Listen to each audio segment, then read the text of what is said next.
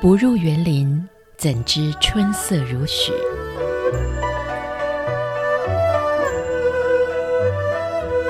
不只是昆曲 Podcast。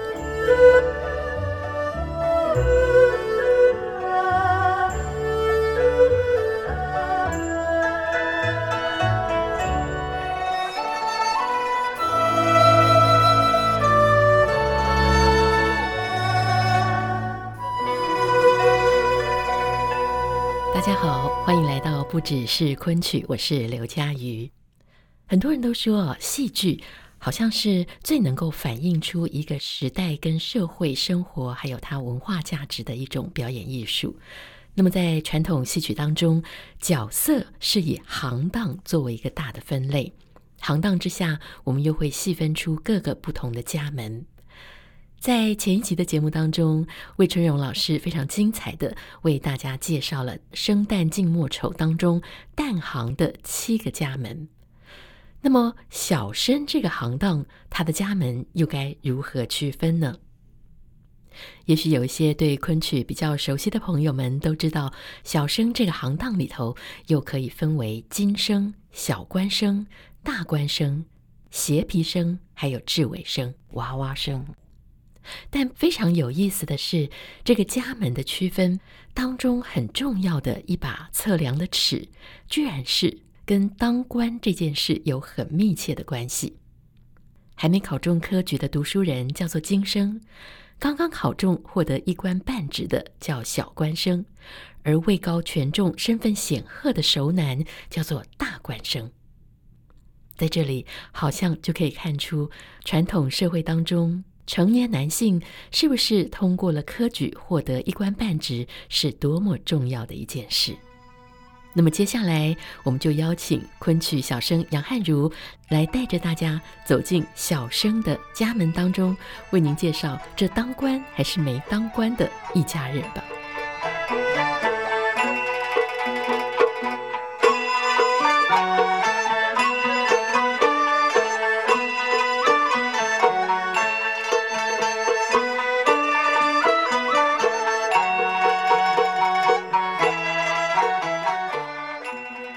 汉如你好，大家好。呃，哎，其实我第一次看到你在舞台上，不是昆曲小生，哎，你有看过演瓜戏哦？对，怎么可能？你有那么大吗？哎，你怎么可以透露这个秘密？所以你其实接触跟学习的戏种很多，你也听京剧，然后只有听，只有听，然后有学习寡戏，北管哦，有学北管，对。然后南管也学一点点而已。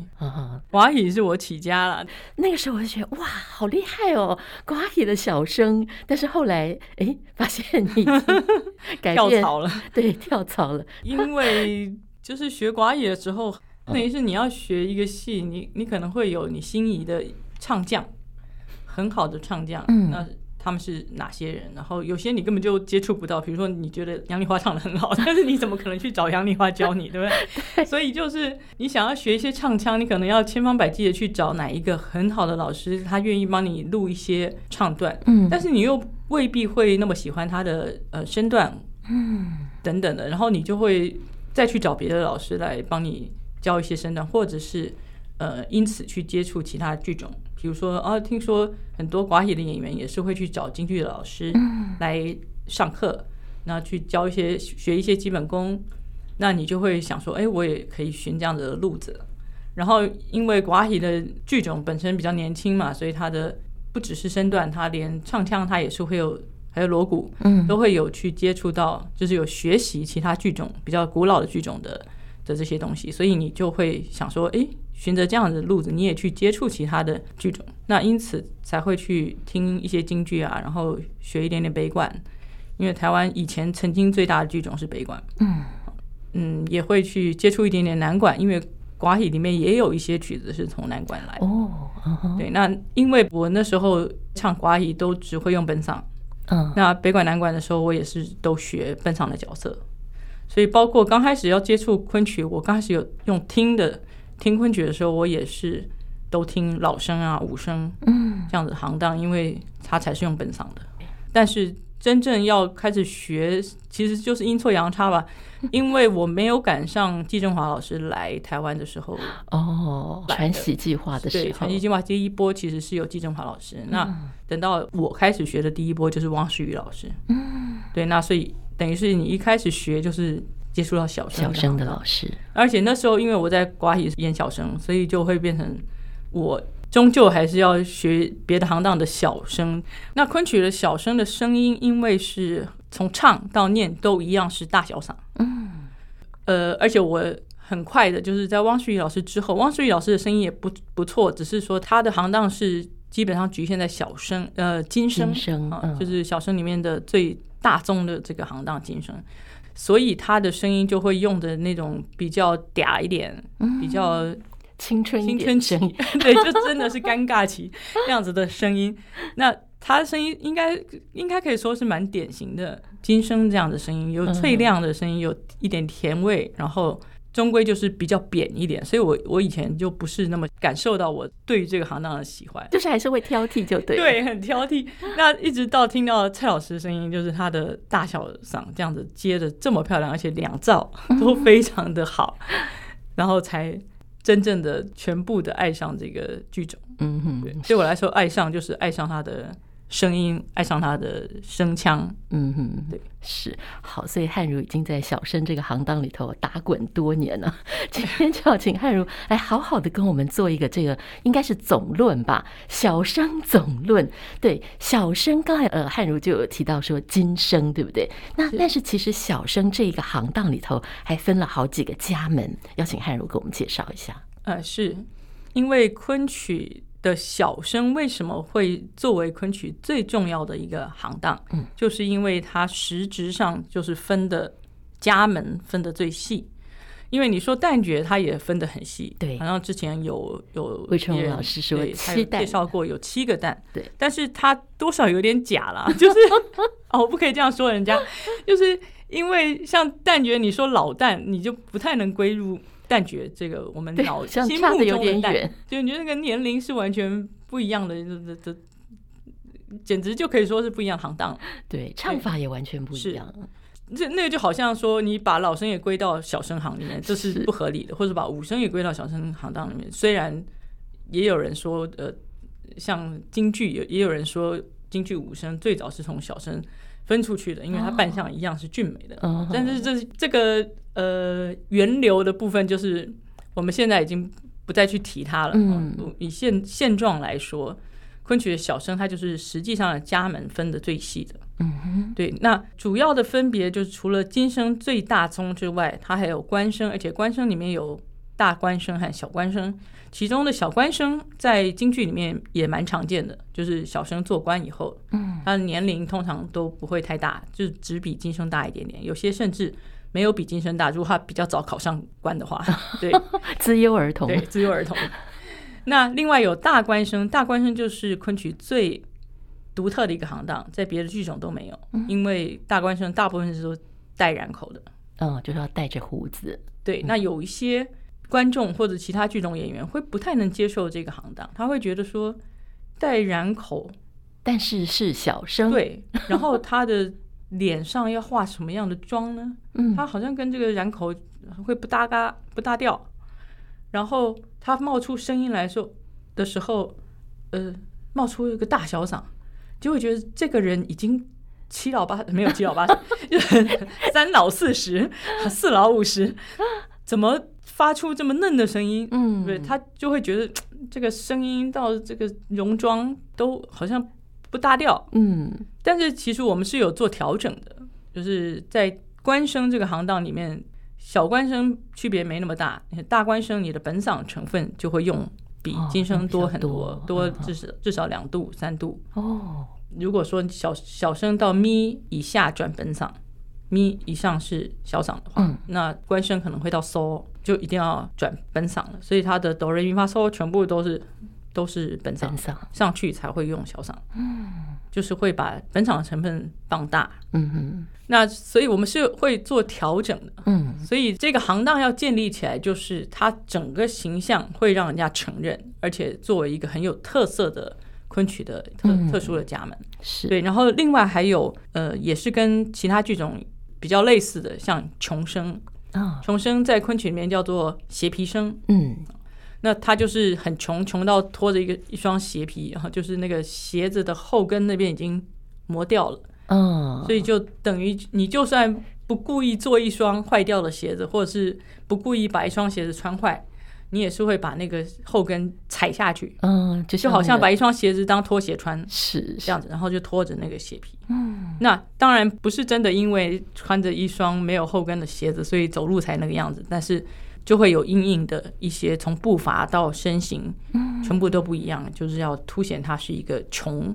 落魄。落魄的一个小生。是。对。那另外还有像呃智尾生，嗯，智尾生呃在别的剧种它可能会叫做武小生。啊，就是一定都是有武功的嘛，对不对？通常。基本上一定是有武功的，但是表演上不一定在厮杀。啊，因为昆曲真正小生去厮杀的戏并不多，或者是说，如果你这个角色已经要。演到那个战死的时候的实际的战争场景的话，他可能就会换一个行当来演。哦，就是换一呃另外一个折子，但是用不同的行当来表现这个角色。对，那所以我们还有像有一个常常被偷去别的行当里面的就是娃娃生啊。哎，娃娃生也是放在生行。娃娃生本来是小生行当，所以小生有六个行。嗯，六六个家门就是金生、小官生、大官生、斜皮生、智尾生、智尾生跟娃娃生。娃娃生，对，娃娃生像呃继子里面的伍子胥呃的儿子，还有像什么建文君的儿子，反正他们都是谁谁谁的儿子，他们可能没有名字，就算有名字，人家也不记得。你说伍子胥的儿子叫伍峰，谁知道伍峰是谁啊？记得老爸的名字。对对对，他就是可能就是演谁的儿子。嗯，他的戏通常就会有点。不一定那么重，像伍继子的伍子胥的儿子已经已经算是戏比较重，嗯，基本上是一个对儿戏，就是跟伍子胥两个人的对儿戏，嗯哼，对。那但是这个家门娃娃生就常常被贴蛋抢去演，嗯哼，或者是后来曾经有发展出什么做蛋，所谓做蛋就是专门演小男孩的女生，是是因为他们年纪太小，那个声音上的需求吗？嗯，不是，是因为通常演小生的演员，他总归要长得比较稍微高一点嘛。我们虽然可以靠厚底去把自己增增高，但是 穿了恨天高之后，你总不能还是比旦角矮很多。所以通常演最后会走到小生行的演员，他毕竟身高上面不能太矮。对对，所以这个演员如果身形太高大，就。会变成他不适合再去演娃娃生。嗯、你看蔡老师如果去演娃娃生，你就会觉得胖娃娃，可爱的娃娃，好大只的娃。对啊，所以这个是一个非战之罪吧？就是你就算很适合演娃娃生，除非嗯、呃，除非你的身高真的就是天生比较小孩样。嗯，所以像呃，曾经还有在演娃娃生的，大概就是石小梅老师哦。因为她的个头没有很高，是她可能其实她没有很高，也是跟岳老师差不多高，但是她就比较瘦嘛，而且她可能长相也比较秀气，对，而且他好像就是以这个戏起家的，就是他当初第一次演男生，就是因为他有演这个哦，可是当时可能是因为他还在贴旦行，就是旦角的行当里面，所以他就有去演这个。因为伍子胥的儿子常常都被贴旦拿去演，是，所以他才会演了这个，然后就被人家发现说，哎，他蛮适合演男性角色，嗯哼，对，所以他才后来转行。哦，是这样子，对，所以他偶尔还会回去演，比如说他跟季振华演的话，他们可能身高比例还 OK，是是。可是如果一般的，就像岳老师，其实跟石小梅老师没有差多少高度，可是他就没有去演。娃娃声，娃娃声，嗯哼。其实于老师小时候也是有学过旦角，是啊，他也是从旦行再转到生行的，但是他就没有再去用娃娃声。嗯，好，所以哦，大家有没有记住了？小生行当这一个行当里头，其实有六个家门，对，金生，然后小官生、大官生、斜皮生，也就是我们有时候称为穷生，嗯，然后还有头上两根毛的这个雉尾生，雉尾生也叫鸡毛生哦，鸡毛生，鸡毛生听起来好好笑，所以我都不喜欢这样叫，好像一点威严都没有。人家本来看起来非常的，就是最最有派头的，就被你一叫变鸡毛生，哎。不能不能，还是叫雉尾声比较好听，以及娃娃声。好，今天在我们节目当中，特别为您邀请到了昆曲小生演员杨汉如来为大家介绍小生这个行当哦。哎，汉如，我记得你曾经告诉过我，好像在传字辈老师他们的那个年代里头，他们曾经因为这个薪资的不公平啊，闹过一次彼此的那个 非常大的不愉快。当时的小生的薪资是。远远高于其他的行当，所以算起来，昆曲这个舞台上面，小生应该是最重要、最重要的角色了。可以这样讲吗？是因为除了刚刚说的，它实际上分得那么细，就表示它在整个演变上面，它是最算吃重吗？对，吃重的，它才会分得那么细致。嗯，就是它的表演手段有最多种。另外，就是因为昆曲主要都是演爱情故事嘛，啊，是。小生跟旦除了极少数的剧目以外，小生都是主动方，嗯，所以就会变成说他的戏一定都会比旦吃重，虽然表面上两个人是平均的，嗯，表面上男女主角，但是男主角其实是比较重要的，对，因为他通常都是主动方，那以旦角为主的只有像什么呃《牡丹亭》，这个杜丽娘是非常独立的。而且他的意愿是 主宰着这个故事的，是是，对，所以呃，小生就相对来说没有那么重。除此之外，只要在谈恋爱的时候，因为古典的故事里面都是男生为主，因为女生不可以为主，对，要矜持。对，你有再多的渴望和自己的独立的思想，你都要隐藏它。对，所以才会变成说生行就是比较重。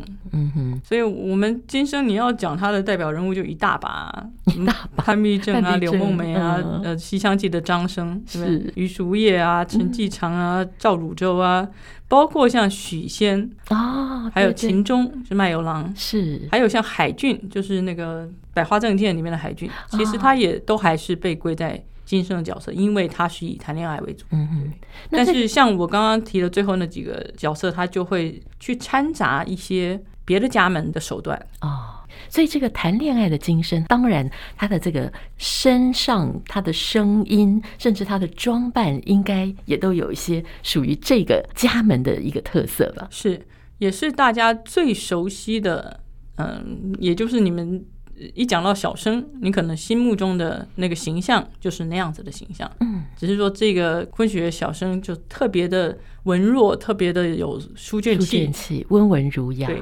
那他的全部，不管是声音还是身体的方面，都是有经过演进的啦。嗯，比如说像他的台步，今生的台步，我们一般说跺方步，但是以前的今生其实是跟旦角的区别很小哦。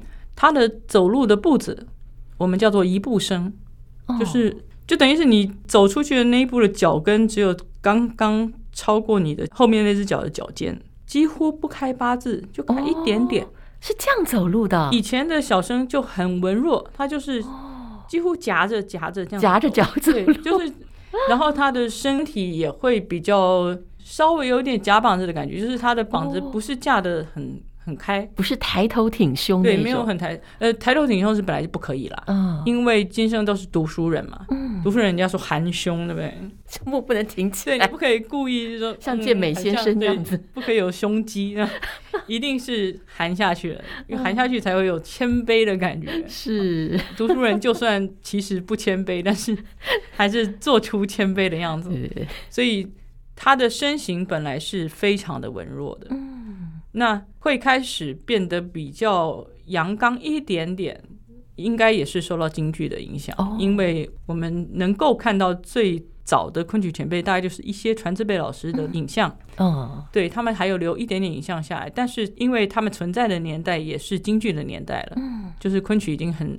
比较没落了嘛，对对，所以他们就是会去参考别的剧种是怎么样演的。那尤其是有代表的于正飞先生，他是有去演过京剧的哦。所以当他回来到昆曲这个圈子以后，他演的小生就会稍微比较偏精一点点，他的整个身体的形象就会放大。嗯、但是因为于先生他非常的有书卷气，嗯，他再怎么放大都不会给人任何粗鲁的感觉，或者是太张牙舞爪。嗯、所以传字辈老师们应该都还蛮服他的，就会觉得说于先生他把昆曲的这个脂粉气的部分，好像用书卷气气把它替代掉了。哦。你也可以说它是丰富了昆曲的表演手段，因为你把比较放开的东西跟比较收、比较内敛、内敛的的部分，或是比较脂粉气，嗯，你还是可以去保留那个脂粉气的部分啊。所以你只要各种都有学会的话，嗯，那你真的要使用的时候，你的你的手段更丰富了，手段就更多了。对，所以那个昆曲的今生就是相对于其他剧种来说，还是比较。脂粉气一点点的，包括它的指法，哦，它都是用单指嘛。哦，你如果是像寡喜，人家说修双指，哈，哎，对对，食指跟中指加中指，食指中指并拢，嗯，这样子是剑指，因为这个叫剑指，对，叫剑指。在昆曲里面的话，就是像武生啊、老生有时候会用，是是，昆曲连老生都常常都是用单指，只是他的单指稍微就是比较有点可能有点弯，就是显示出他的年龄吧，嗯，伸不直这样。那如果是武生他就是会用剑指，就是阳刚。嗯，可是小生的话，除非是像志伟生偶尔会用剑指，那今生的话，他就是会用单指。哦，他的单指只有比龟门旦稍微收一点。龟门旦呢，你兰花指比较层次比较清楚。嗯，但是小生他就会把兰花指稍微收一点，比较圆一点。只是他是必须要挺立的，他才会显示出年年轻有朝气的感觉。这是今生的手。那今生的。膀子也是，它虽然是一定要架起来，但是它也不会说架的很很大。嗯哼，所以它里头不会穿那个衬垫，对不对？呃，穿不穿小胖袄或者是垫肩，这是要看每个人的身形。哦，有些人的身形他已经比较丰满，嗯，像像蔡正然老师，他肉肉的嘛，嗯，所以他基本上。就算演到官生，他都不太会垫东西。哦，他自备对自备垫肩。哦，我们是非常羡慕的，真的，这不是这不是在嘲笑，或者是这是真的。因为戏曲舞台上是需要有点肉，是会比较好看，因为你整个呃动作都会比较圆润。嗯，那像岳老师，她其实也是肉肉的，嗯，但是因为她毕竟是女生嘛，她会希望她自己的肩膀稍微大一点点，所以她有很特制的垫在她自己的水衣里面的，坐在里面的的垫肩。嗯哼。对，那是有特质的。这个我不便把那个秘方讲出来。不过我就算讲出来呢，人家也没有办法模仿，因为那是有手工很好的戏迷帮他专门特制，所以依照他的身形特别做的。别的人做的那种水衣里面的垫肩都没有办法垫得像他那么漂亮。哦，所以他看起来非常的平整。嗯，但同时又不造成脖子变短。哦，对，知道吗？这这是很要命的，因为。你小声呢？如果脖子一缩呢，就看起来好像是你就矮冬瓜的感觉。对，而且会觉得你好像驼背哦，而且那种灵秀的感觉就没了。对，而且就会没有任何挺拔。我们已经不能挺胸了，是但是这个挺拔是要靠你这个立项。就是把这个脖子要立起来，但同时这个胸是要沉下去的。哦，沉肩然后含胸，对，但是同时又要挺挺拔哇，对，所以演员要训练的东西当然是很多了，是，所以那个今生就是有很多要讲究，包括你的脚哦，要怎么站，嗯，因为以前的今生的话，他的脚步其实也很多的站姿是跟旦角没有差很多。哦，像今生常常也会用到一些踏步。就是那个一只脚放在另外一只脚后面。哦，就在别的剧种里面，几乎都是旦角才会用，对，女生才这样站，女生的基本站姿。是。对，但是昆曲小生也蛮常会那样站的，嗯，只是我们后来今生就最主要的站姿叫做跺脚，跺一只脚，呃，主力脚是站在地上是稍微微弯。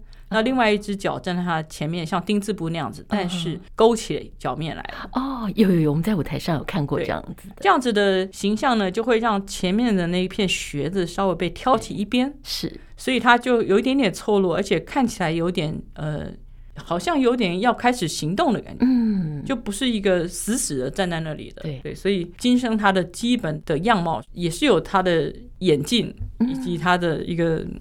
怎么说？属于他的特质，是他的他的基本形象。是是是，那这里头几个家门里头跟金声比较像的，应该是小官生吗？是因为小官生他刚刚得到功名，嗯，然后他的声音也没有说比金声宽多少。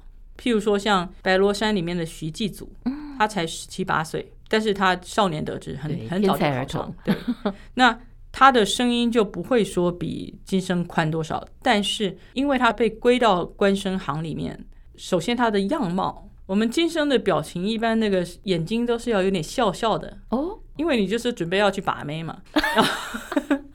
你不可以带着一双凶凶的眼睛上到路上，或者像个木头也不行，你就会把人家吓跑。所以你就是要含情脉脉，含情第一个就是要含着笑意，然后眼睛也不可以太用力，然后你的眼神也不可以故意大大的放出去，就这样死盯着人看，对不对？所以你眼睛就要有点好像含在你的那个眼眶里面，但是你又要把你的眼神透出去。让他看到，要让让人家知道你在看他，对。所以精神的眼睛的用法就是蛮微妙，但是它也有它一个大致的一个用法。嗯。可是像徐继祖，那那时候岳老师对岳老师他说，你演徐继祖的话，你的脸就要像刚洗过一样，真的绷的紧紧。对对对，你刚洗完以后，然后就是会有比较绷，对不对？对。然后眼睛就是会比较直的放出去。但是他不是说傻傻的放出去，而是说他就是很有朝气，是，就是像阳光一样的，就是放出去，然后让人感觉你很正派，而且很磊落，嗯，没有任何的遐想，呃，不管是想入非非还是想坏的事情，嗯哼，就是因为他是一个好的正派的官员，有理想有抱负的青年嘛，所以他就是会呈现一个很光明，像刚刚洗过脸的样子一个神态出现在观众的面前。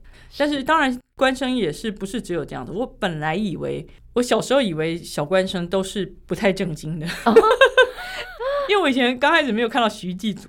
哦，我看到的小官生都是蔡老师演的，然后蔡老师擅长的小官生都是那种什么赵宠啊，还有那个潘岳啊，就是人家说貌比潘安的那个潘安。潘安的名字叫潘岳，他长得很帅，他就是走在路上都有旁边高楼上面的小姐会朝着他丢樱桃，哇，因为长得太帅了，又很风流多情。嗯，那还有像那个范马季的赵崇，他在写状的时候还好一点。虽然也已经有点搞笑，但是到后面三拉团圆的时候，简直就是像小花脸一样夸张哦，哦，这么厉害！对，我以前以为的小官生是像这样子的，就是这样子的小官生是有一点点像穷生的。嗯，为什么会有点像穷生？因为穷生他通常都会有一点点穷凶极恶，嗯，就是他的动作都会很夸张，然后重复。嗯，比如说。一个字会讲三次，或者是一个动作做三次。哦，然后穷生的话，他会有点夹膀子的做。嗯，但是官生当然不会夹膀子，但是他也是常常一个动作做了两三次。那因为他有点像要卖弄他的官派头，因为这个官派头是刚刚得到的，他就会特别要施展他的那个派头。是，所以我以前。以为的小官声是这样的，后来岳老师跟我讲，我才知道说，哦，原来其实只要进到官声这个行当，不管是小官声还是大官声，它都基本上算是比较正，然后要比较怎么说，幅度啊、格调，整个好像是要比较大、大比较大方的开头都比、嗯，就是有为青年的样子要有，就是要偏向那样子。而且不管是小官声还是大官声，也许他最主要的戏会偏向悲剧哦。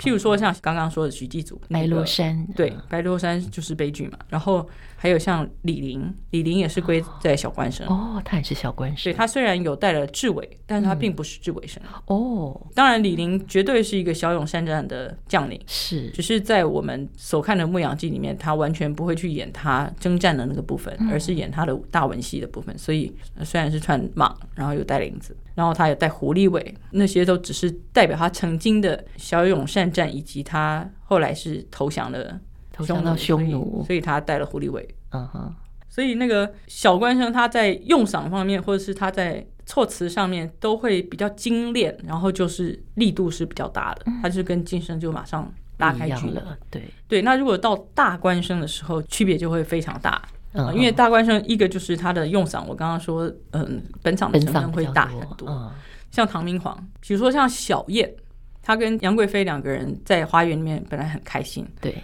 就在杨贵妃刚刚喝醉了，被扶到后宫去，马上就听到于阳平谷动地来。对，好，那杨国忠就冲进来了，他就说不好了，不好了哈，然后说哥舒翰兵败已经降贼了。像那种时候，一开始听到哥舒翰兵败，那个大官声他发出来的声音就会马上是整句像是本嗓一样，对吧？啊，好，那种那种本嗓是从很高的地方直接灌到地上的。呃，大官生声音都常常会打那种像地雷一样的声音，哦，就是啊，哎呀，然后他唱出来的那个字就是一颗一颗都用啃的，嗯，引导社稷的哥舒翰，陈兵的安禄山啊，就是一颗一颗的咚咚咚咚。一方面是非常的善用他的入声字，嗯以及善用他的本嗓。那这个本嗓，呃，说穿了都是要用很高位置的本嗓，但是打到呃身体的最最底部，或者是说用所谓的丹田，啊，发出那个很雄厚的有本嗓的声音。那因为其实本嗓最值钱的就是高音的本嗓，尤其是男生的高音，只是你这个。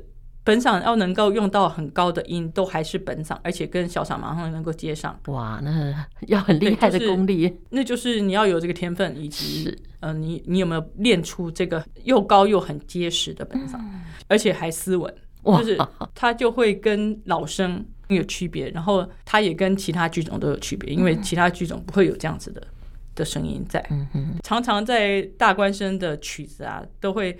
唱了一大堆，就是所有的主曲、过曲都唱完了，唱到最后一个尾声的时候，还会有超多的高音，然后就就 所以那个演员唱到最后是精疲力尽，但是你还是要顶住，然后把最后的几个高音都唱完。所以大官生为什么会好像你能够唱到大官生，是表示你这个演员是很有地位的演员，这不是没有道理的。就是说，像蔡振仁老师为什么好像。最被大家那个承认吧，好像他就是皇帝一样。是对，那他除了他常常演皇帝 之外，就是因为他真的能够放出这样子的恢宏的音量，就是比较困难的，是或者说比较少人有这样子的条件。何况他在有这样的条件之外，他有去练过，就会让那个声音真的出得来，很结实。对啊，所以。就是说，大官生、小官生这些行当，不是只是一句话，好像他是做官的，或者他是皇帝，所以他是大官生、小官生，他是要在全方面都要展现出，包括他的呃服装啊，因为我们穿的比较硬直的服装的时候，就会需要展现比较大的架子来撑住那个服装，以及你在摆动那些服装的时候，你做每一个身段，你都必须要做，不一定是比较用力。而是把它架的比较高，幅度可能要做的幅度不一样，是。才能驾驭那件衣服啦，应该这么说。所以我们有时候会把那个官服啊或蟒袍这样的衣服，我们叫大衣服啊，就是你大衣服伺候。它它其实真的不是开玩笑，它真的就是比较厚重、比较大的衣服。那你就是需要适应，然后去把它驾驭起来，驾驭，你才会显示出这件衣服不是借来的，是你的，是真的是你可以穿得上、驾驭得了的。好，我想今天透过汉如这样子的介绍，哇，才知道原来生的这个行当里头有这么多这么多不同类型的家门呢。下次大家再到舞台上面去看这些不同角色的演出的时候，就可以看得更精细，看出更多的一些门道了。好，非常非常谢谢汉如今天为我们所做的介绍，谢谢，谢谢大家，谢谢。